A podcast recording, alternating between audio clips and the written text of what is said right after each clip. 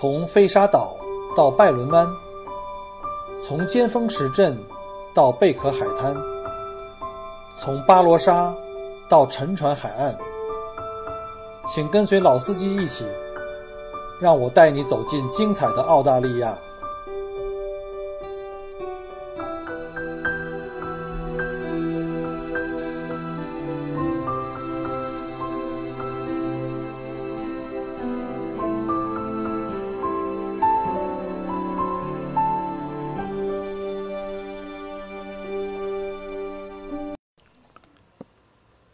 各位听友，大家好，欢迎收听麦克国聊澳洲。呃，刚刚过去的五一节假期，还有就是五四青年节假期啊，虽然今天是五月五号，虽然已经刚刚过去，还是跟大家恭祝一下五一节快乐。还有就是五四青年节，祝所有的各种年龄的青年们节日快乐。啊，今天呢，我想利用这一期呢，来讲一下澳大利亚的另外一个。大家都耳熟能详的一个景点叫大洋路，啊，大家可能听说过哈，澳洲的几大景点，像什么呃大堡礁，我们上一期讲过，还有像这个大洋路，还有像悉尼歌剧院，这些都是耳熟能能详的。那今天呢，我们讲大洋路的话呢，我们先大概先讲一下大洋路的来历啊，这个名字怎么来的，它的历史背景，然后再给大家讲一下去大洋路旅行的话呢，应该怎么玩儿。比较玩的比较好一些，好吧？啊，我们知道，在这个英国殖民澳大利亚的这个呃前期的早期的时候呢，澳大利亚的这个公路网络没有现在这么这么好。那在有大洋路之前呢，那在维多利亚州和南澳洲呢中间之间是没有什么公路的啊啊，尤其是沿这个海岸线的各个小镇，当时在呃。这个南澳的东南部，以及像维多利亚的这个西南部的这个各个乡村啊或海滨小镇，要想通过这个内陆呢，来到吉隆，就是维多利亚州的另外一个大城市吉隆，或者是来到墨尔本呢，那要走的相当遥远的路程哈，因为路上没有公路，要穿山越岭的，呃，非常危险。那从十九世纪的七十年代开始呢，人们就开始广泛呼吁呢，啊，希望修建一条沿海的公路。呃，可以解决当时这个内陆的这个小镇啊、啊农村啊、农场啊，到大城市的这个交通的这个困苦。一直到了一战结束的时候，这件事情才开始被政府呢啊放到这个议事日程上来。当时的澳洲政府呢，正好面临这个一战以来呢带来的这个经济大萧条的压力，大批参战的士兵从欧洲回来以后呢，都失业了。呃，当时时任吉隆市长的这个 Alderman Howard Hess 呢，他就提议说，能不能沿海建路建一条公路？一方面呢，可以把这个呃偏远地区呢跟这个维多利亚州的这个主要城市连通在一起；二来呢，也可以为这些退伍的士兵呢创造一些就业机会。那就这样啊，一九一八年八月份啊，这个大洋路正式就开始开工了。啊，刚开始是测量阶段，紧接着呢就设就数千的这个退伍士兵呢。就陆续聚集到了这一地区，一场新的战争就打响了。他们当时筑路的时候呢，因为工具非常简单啊，因为我们知道现在很多客人来过这大洋路，知道这个都是在崇山峻岭啊、悬崖峭壁、海边的悬崖峭壁上来修建这条路。当时也没有这种各种先进的筑路工具，基本上就是要靠这个铁锹啊、镐头啊，还有马车。所以这条路呢，也叫做用双手还有铁锹来修建的一条公路。然后当时他们用的最多的可能就是一些爆破用的一些炸药了啊，大部分的这个修建工作还是要靠手的。那投入这期伟大而艰巨的工程，第一期工程啊是从 Loan 开始，一直到这个 Eastonville 啊，到了一九二二年完成。呃，第二期工程呢又花了十年时间，一直开通到这个 Cape Patton。呃，在这个之后。那基本上从 Cape Patton 之后的路段呢，一直到这个阿波罗贝呢，都是由后来的政府的这个乡村公路局完成了啊啊，因为那个大兵们也慢慢的就开始都各回各家了。那真正到了一九三二年十一月二十六号，大洋路全线工程啊宣告正式完工。但当时的大洋路的这个路面啊情况跟我们现在走的这个大洋路完全不一样。现在我们是双向哈，呃单向单车道嘛，因为是悬崖公路，当时是只有一条单行线。啊，实行这个这个错峰错峰使用哈，比如说上午从东往西开，从下午从西往东开。当时呢，驾车者需要交两先令六便士，相当于现在是两毛五吧，twenty five cents。那乘客呢就要交每人要交一先令六便士，大概是一毛五，澳洲这个澳币一毛五的样子。呃，大洋路的起点呢，严格上讲，现在的我们的这个定义的起点是在从东的这个。呃，Turkey 一直到维多利亚西边的一个小镇叫 Allensford，全程大概是两百七十六公里，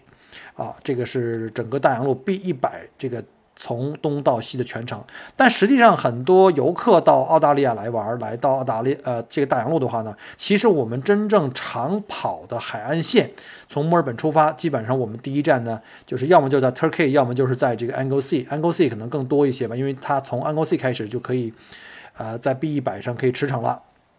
啊，我们也不会一般不会跑到 Allensford，因为 Allensford 有一段是内陆的啊，没什么风景看，都是农场，啊，基本上我们就到了坎贝尔港或者到这个 Peterborough，基本上就就到头了，啊，如果你要是有兴趣呢，愿意冬天去观鲸，也可以向西一直延伸去这个沃南布啊，或者是呃 Port Fairy 啊，啊，这就话题就扯远了哈。那前后呢，这个这个道路修了十几年的时间。然后在这个一九三二年十一月二十六号，就，啊，这工程就正式建成通车了。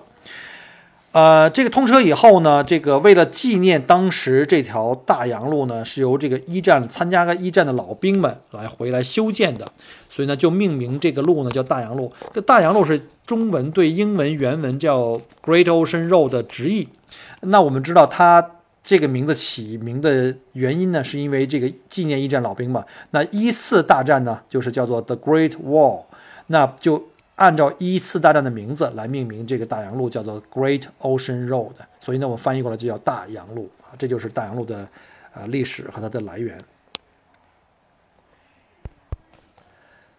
大洋路号称是世界十大自驾公路之一啊，这个确实不假哈啊。我呢，每年要带很多个团去前往大洋路，包括有一日游的、两日游的、三日游的，就各种不同的这个线路和深度。呃，确实呢，我跑了这么多次都还没有跑腻哈。很多人说，哎，你这一年得去多少次？我觉得可能没有一百次，也有个六七十、七八十次吧。大洋路一年四季，呃，不同的天气呢，都会有不同的景色。啊，尤其是你每带的一个团呢，都不一样的客人，然后在路途上跟客人的互动呢，又有每次都有不同的感受，所以每次来大洋路对我来说都可能啊跟上一次不一样，都觉得蛮还是蛮开心的，啊，所以我特别推荐呢，如果来到澳洲旅行的客人，一定一定不要错过这条风景大道，非常非常漂亮。那下面呢，我就分两部分来介绍一下这个大洋路呢。第一呢，有哪些景点可以玩儿？呃，大概说一下沿途怎么玩法。呃，另外一个再大概谈一下关于行程建，就是行程的设计方面的话，应该是怎么设计？到底是应该玩一天还是两天？不同的季节，你可能有什么样的呃思想准备和这个行李上的一些安排？首先呢，从景点上看呢，我们从墨尔本开车出来。前往大洋路的话呢，这一整天跑的路程非常远。从墨尔本出发，先经过一大片广袤的这个农场，然后随着呃到了海岸线呢，我们就可以看到海岸线风光。所以呢，呃，也有一种说法说，大洋路呢主要是三种不同风格的风光可以看啊。沿途看看到这个澳洲特色的大的农场啊，啊，农场上有放牧的这些牛啊羊啊，毕竟这个澳大利亚是号称是羊背上的国家。然后甚至有的农场是带有这个养这个羊驼的哈，大家可能也呃见过。然后除了农场之外呢，还有另外一个就是海岸线风光了，因为大洋路嘛，呃，这个 B 一百的这条公路正好是呃沿海岸线一路蜿蜒崎岖啊，在这个海岸悬崖上面建的一条路，非常漂亮啊，非常壮观。啊，第三个呢就是海边的一些小镇，会经过一些呃主要小镇，像 Anglesey 啊、Lowan 啊、像阿波罗贝啊、啊坎贝尔港啊，就这些小镇的风光。从墨尔本出发的话呢，到达大洋路的第一个起点的话呢，通常你可以，如果时间够的话呢，呃，可以去一下那个 Turkey，呃，在那个 Bell Beach 冲浪冲浪海滩啊，这边是呃全澳大利亚甚至全世界非常著名的进行这个冲浪大赛的地方，然后还有一个冲浪博物馆，啊，大家有兴趣的话可以进去参观一下。然后从这儿开始呢，就基本上沿着海岸线就一路向西边去了，呃，还会经过像 Anglesey，还有那个 Lorne。呃，这里呢要特别讲一下呢，我们从 Anglesey 出发以后呢，啊，没有多长时间会经过一个呃景点叫 Air 叫 Aries Inlet，这个地方呢就是也叫这个鹰嘴岩啊，这个景点它有一个灯塔叫呃当地人叫白皇后哈，中国人喜欢管它叫小红帽，因为灯塔的最顶端，它那个帽子部分呢，那头的部分呢是红色的，非常漂亮，尤其在蓝天白云的这个点缀下呢。无论是去拍照片呐，拍视频都非常非常的棒。呃，每天十一点以后呢，每整点它都会开放一次呢，大家可以愿意的话可以，呃，花点钱买个门票上塔上去，就从那个塔底座的那个开口处一直走塔身内部的那个旋转楼梯，啊，最后一段有一段比较陡的这个铁梯子啊，爬上去。呃，在天气好的时候，我建议大家可以上去看一下，啊，但是要小心啊，如果要是风雨交加的话就。不要去了，尤其是风很大的日子呢，你那个帽子基本上是不保的。呃，在这个灯塔这地方拍照片呢，是我最喜欢的一个景点了。我的很多客人在这个地方刚一到大洋路，在这个地方就开始狂轰滥炸的开始照相、视频啊。我也会帮助客人拍一些特别精美的照片和视频，呃。我在优酷上面有自己的一些视频的这个呃分享啊，大家如果感兴趣的话呢，呃，可以去搜，可以去搜一下啊，也可以给我微信留言，我发给您看一下。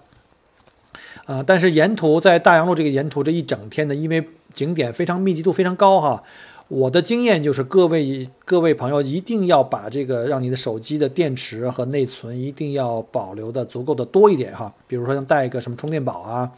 如果有可能在路上开车的时候，可以给自己手机充电，因为见过太多的客人呢，来了以后，哎呀，一看从这个 Anglesey 开始，哎呀，特别漂亮大海啊，这个南太平洋这个壮阔的这个这个大海颜色又很漂亮，就不停的拍照，结果呢，可能还没到半天，手机没电了，然后内存也满了，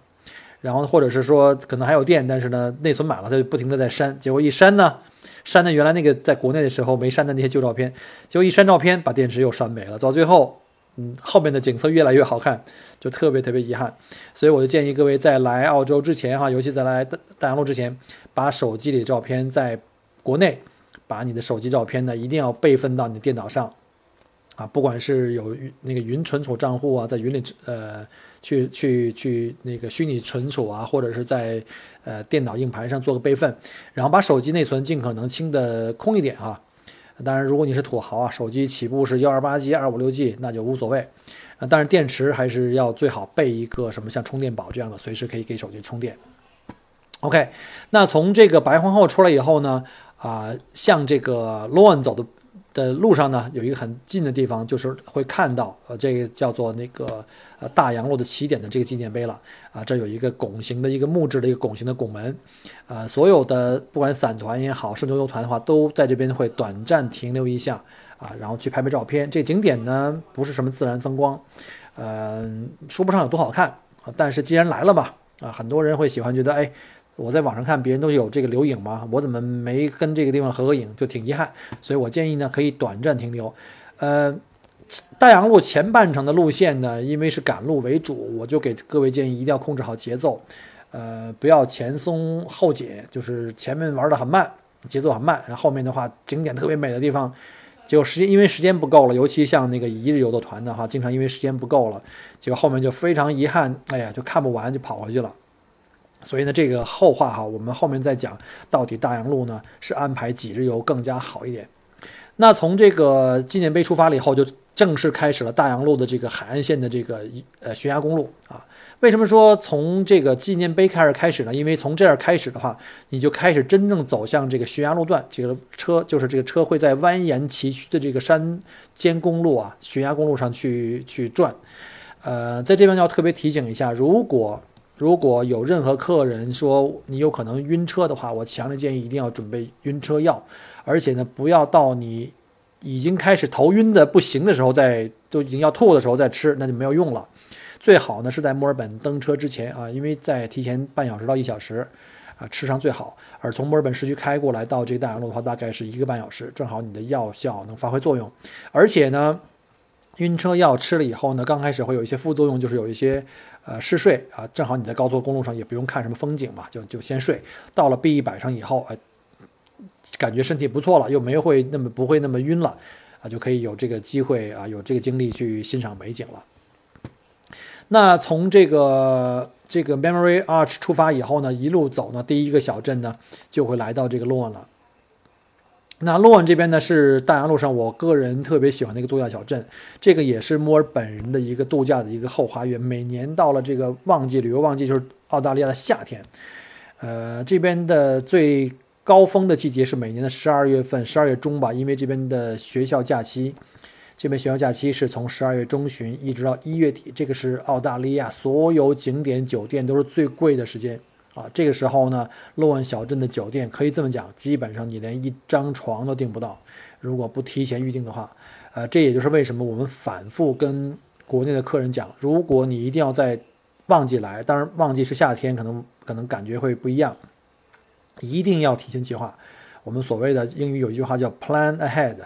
那 “plan ahead” 呢，被很多中国人翻译成，当然这是啊一个开玩笑了，被翻译成计划个头。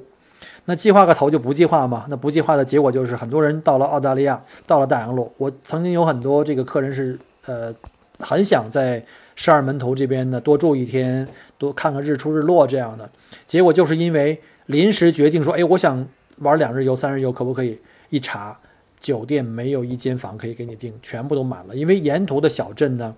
规模都很小，啊，虽然都是以这个旅游度假接待为主的，但是规模都很小。啊，你想象一下，这澳大利亚全部的人口加在一起来才两千四百万，而这些度假小镇呢又不是大城市，离大城市很远，它的酒店都是很接待能力都很有限，不会很大，所以到这个时候呢，酒店价格经常是平时两倍以上，然后你想订都没有办法。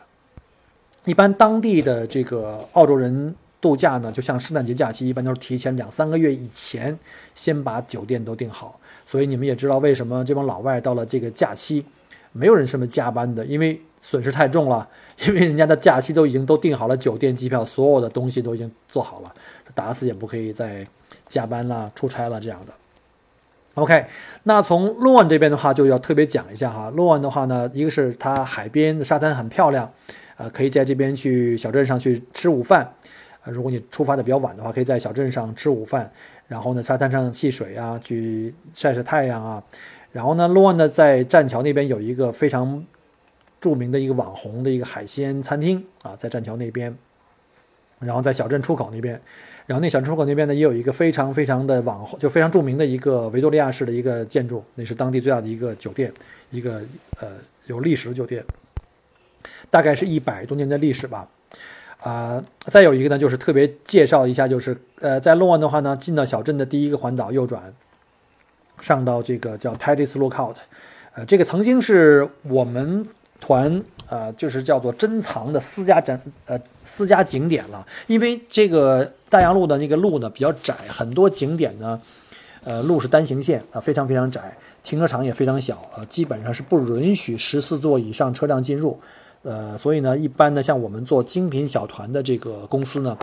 我们以我们主要是推的是八到十二座，就是很多小的景点我们都可以进得去，而旅行社那种散团大车是绝对不可能上这个 Ted r o c o 的，因为车太大了，根本那个那条路它把它全占掉，它都没法掉头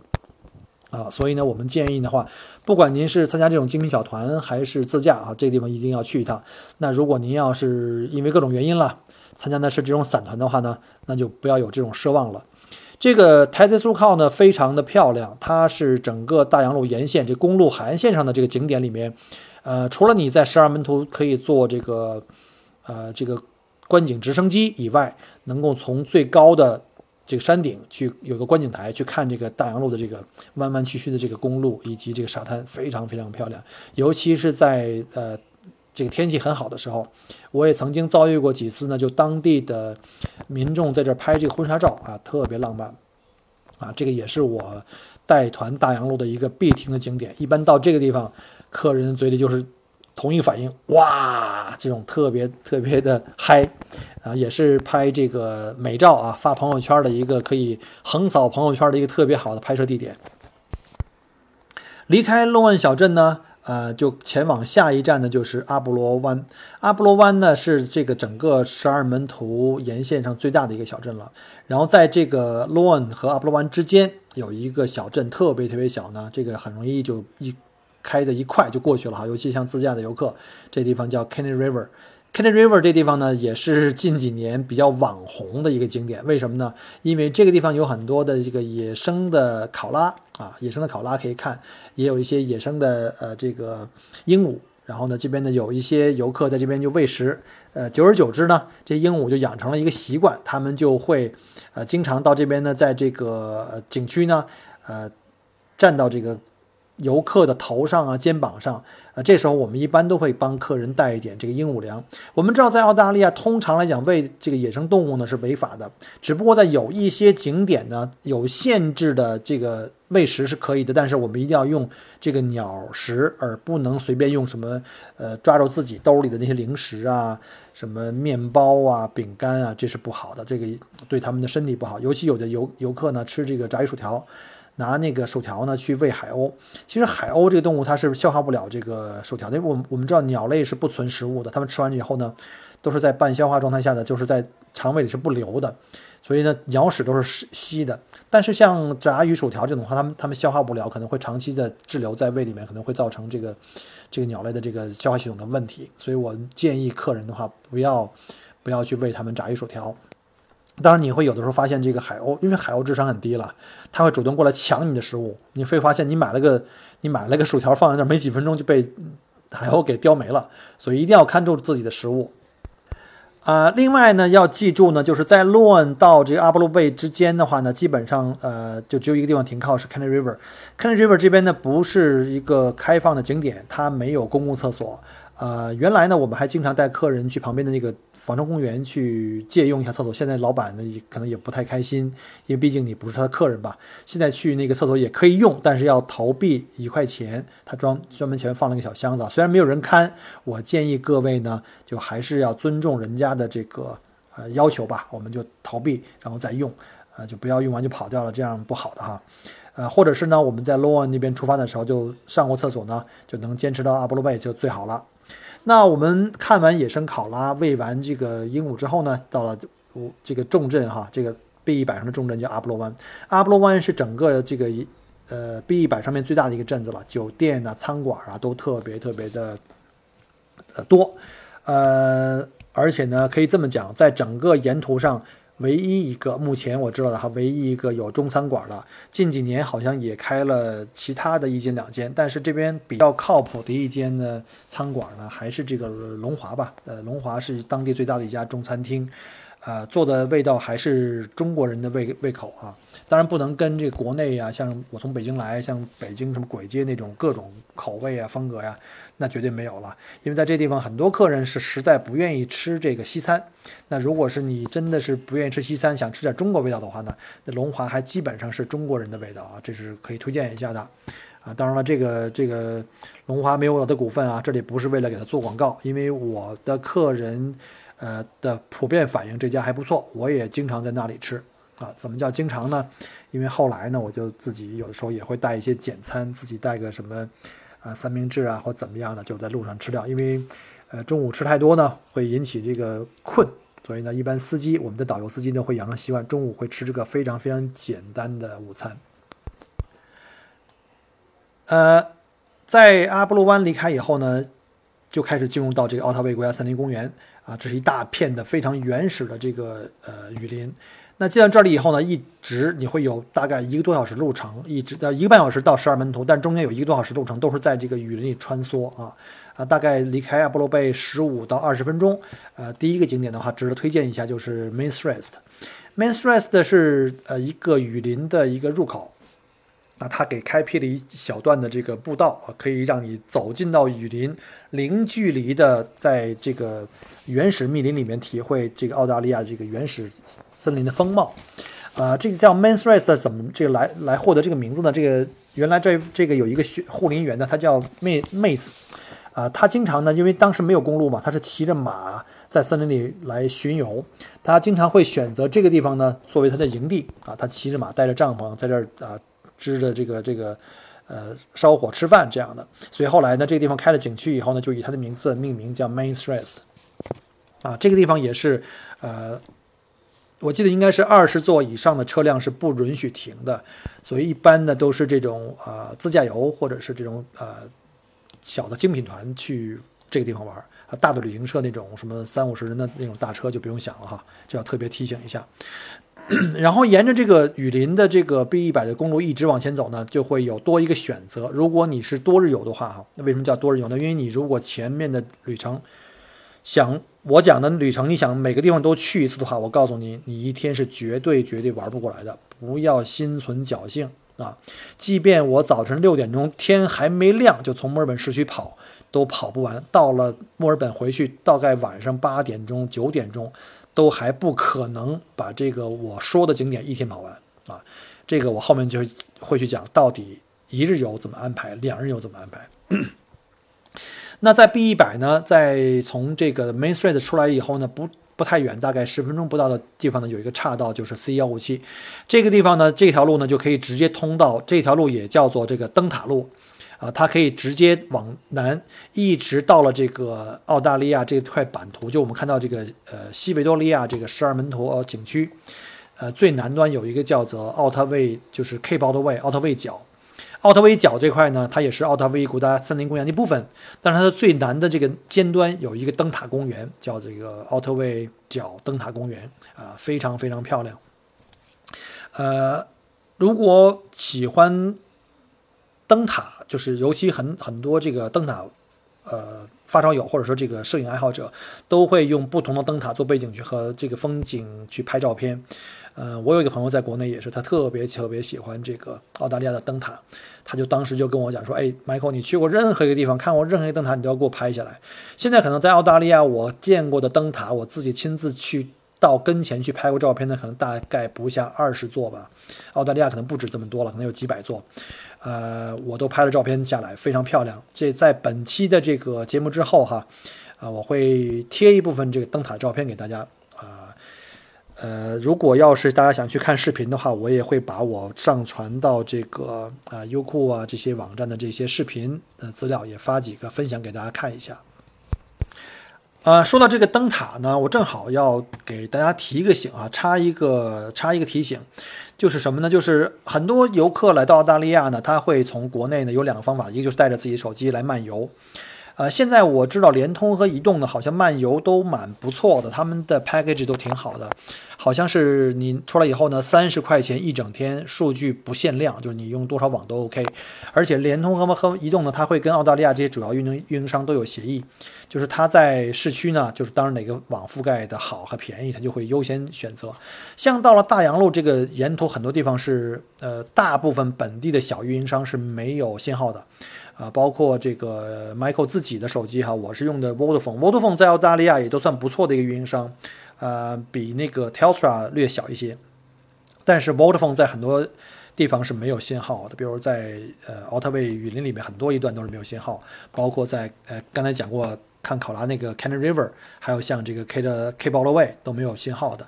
那如果你们是用的中国移动或联通的网络的话呢，它过来漫游可能会接在 Telstra 上面，往往还都有信号。那另外一种选择呢，也有一些客人想说，我用中国的这个太贵了，而且会经常有一些电话打进来，就是长途和漫游也太贵了哈，因为不光是语音啊，不光是数据嘛，语音也会有人打电话进来。那说可能想希望呢，能够呃，在淘宝上可以买一张。澳洲当地电话卡，那我就比较推荐的就是 Telstra。Telstra 是目前澳大利亚最大的一个运营商啊，是这个有国营的这个背景，然后它的这个网络覆盖是非常好的。不管你到了偏僻的中部或西部，Telstra 的网络都是能保证有覆盖的啊。好，那我们从 Cape o u t Way 出来，原道返回，走这个灯塔路，也叫这个呃 C 幺五七，然后呢再拐回到 B 一百，沿着这个继续走。然后直奔这个十二门徒主景区。呃，这里呢要特别的提醒一下，尤其是这个自驾游的游客哈，在进入到这个奥特威国家森林公园离距离这个十二门徒比较近的一段呢，有一段非常非常危险的山路，呃，全部都是这种叫发卡弯，就是我们也叫胳膊肘弯哈。大家可能看过什么《头文字 D》啊那种电影的话，我们知道那种弯路的，基本上看不见对行车的。呃，千万千万要小心驾驶，局部限速是二十五公里每小时，要一定要要要要那个不要跨线，不要逆行。嗯，让我很无语的一个现象就是在大洋路有一些修路的路段呢，因为它是把一半的公路呢，一边单向通行的公路给封掉，呃，修路，然后两边共用一条路呢，分时这个限行，用红绿灯来，或者是有这个专门举牌子的工作人员。其中有一段呢，就是上面是一个电子显示牌，啊，旁边还有这个电子，就是电子智智能的这种就红绿灯啊，就是单向通行的这种红绿灯。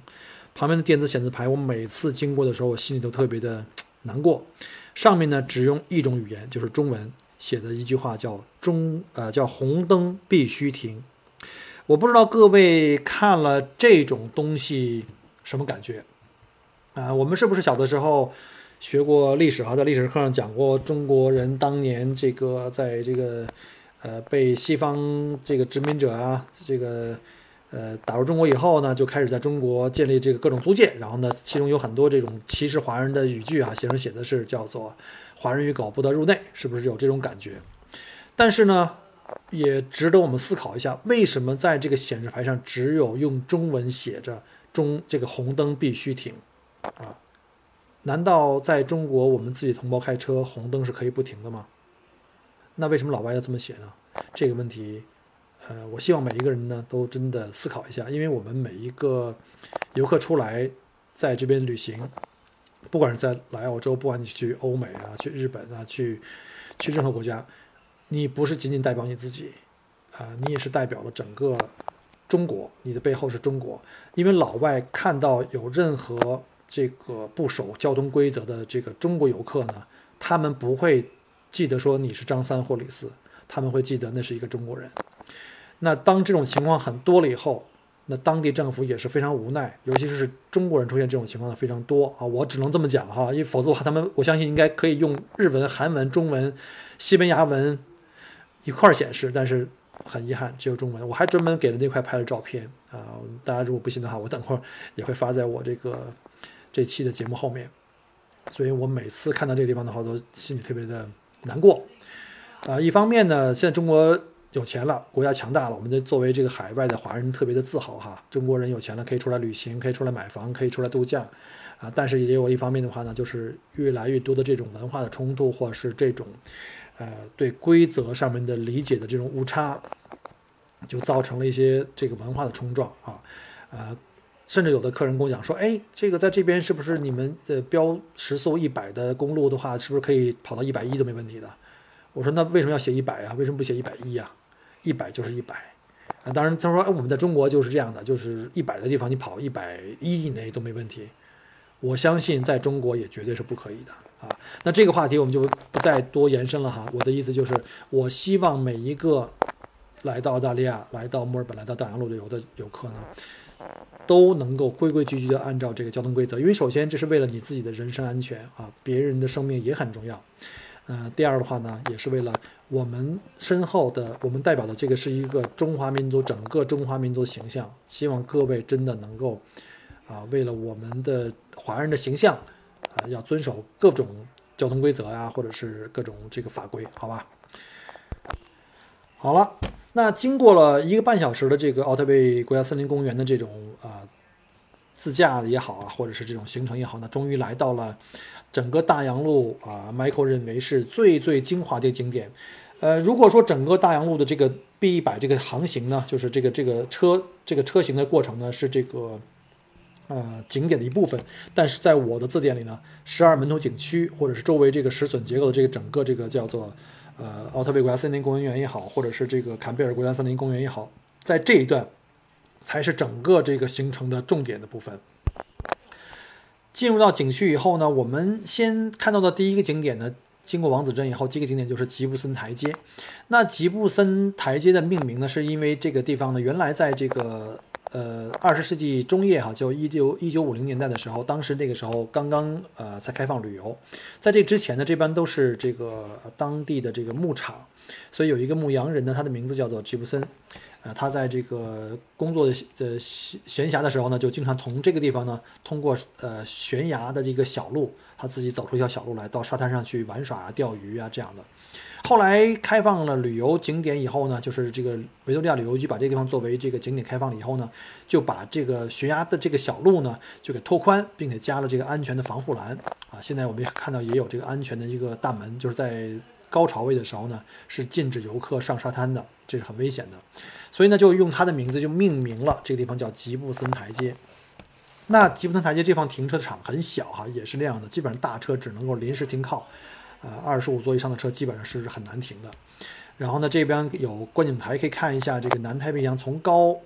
往远看非常漂亮。这个在十二门头景区的这个呃大陆架呢，啊，它的这个悬崖高度平均高差在四十五到五十米高，啊，顺着悬崖的这个楼梯呢，一一路可以走下去到沙滩上去。呃，但是这里友情提醒一下，因为沙滩的这个陡度啊，就是沙滩的比较平滑，比较平啊，它不是很陡的坡，而且悬崖是直上直下九十度的，经常这个在高潮位的作用下，就是这个海浪会升高非常非常快。呃，最最高的时候呢，景区因为会有这个风险，它会把这个进入楼梯的这个大门给关死，不让游游客进来。啊，但是一般情况下呢，我们比较小心，就是尽量要离那个浪远一些，因为你有时候看那个浪离你很远，它可能十分钟半小时也不会冲过来，但是可能不知道什么多长时间会来一个大浪，而这时候你还在转身在拍自拍，这时候浪就很快冲到你跟前，在沙滩上跟浪去比赛跑步是不太现实的，所以呢，我基本上每一个团都看到有游客哈，当然幸好不是我的游客被浪给打翻。那你安全的话呢？你没有被浪给卷到海里去啊？那地方没有救生的力量啊，卷到海里去很危险，风浪非常大，那基本上也要全身都湿透了，所以这种的话就很尴尬了。所以这个一定要切记哈。从吉普森台阶出来以后呢，开车非常近，也就是一公里的样子，就到达了这个十二门徒主景区啊。然后进到这个游客中心以后呢，呃，这边是这里的国家公园啊，基本上是免费的啊。游客中心主要提供了一些。呃，信息啊，还有还有这个呃小的超市啊，可以买点东西吃啊。然后呢，也有这个厕所可以用。在停车场的另外一面，在跟游客中心对应的地方呢，就是这个著名的十二门头景区的这个观景直升机停机坪。啊，如果呃客人有这个摄影爱好者，我特别喜欢从高空可以去看一下这十二门头的话，推荐大家去看一下。呃，现在的价钱我记得应该是一百四十五块钱十五分钟，就是从这个十二门头景区一直到这个伦敦桥。这是最短的路线，呃，这个也是比较比较实惠的路线了，一百四十五块钱澳币。呃，通常都讲呢，看十二门头景区的话呢，有这个三种看法，一种呢就是从这个吉普森台阶啊，顺着悬崖这个楼梯走到沙滩上啊，从沙滩近距离的仰视这个左边这两块巨石，啊，还有一种呢就是在十二门头主观景台这观景平台，它跟这个巨石一样高嘛，平视这些巨石。那再有一个呢，就是从这个乘坐直升机从空中啊高空俯视十二门头这个壮丽的风景啊，可以拍一些照片啊或视频。它的直升机上啊也带有这个机舱内的高清摄像头和机身外的这个摄像头。呃，如果你愿意的话，也可以再花，我记得应该是四十五澳币吧。啊，它可以把这个全部的录像，包括你本人在飞机里的这个录像啊，包括外面的这个这个风景啊，都给你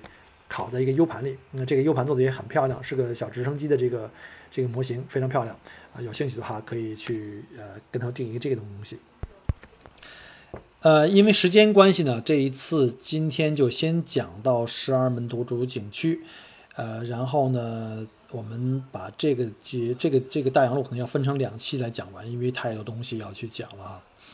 呃，下一期呢，我们再去从这个十二门徒一路再讲到往西边去，一直可以讲到这个贝亚瓦伦斯那边。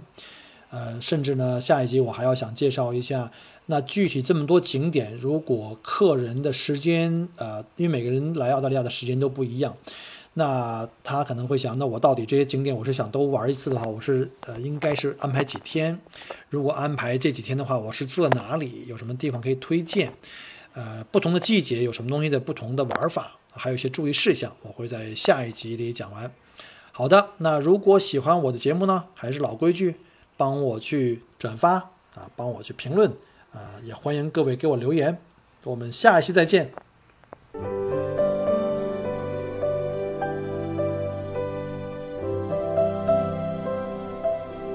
很开心您能够关注并收听我的节目。如果您觉得还不错请您转发并分享给您的朋友们。同时也欢迎您给我线下留言。除了喜马拉雅欢迎您关注我的同名新浪微博“麦口锅”。同时，希望您关注我们的旅行服务公众号，微信公众号“墨尔本精品小团旅游”，里面有很多澳大利亚的旅游资讯和攻略。希望我的节目越做越好。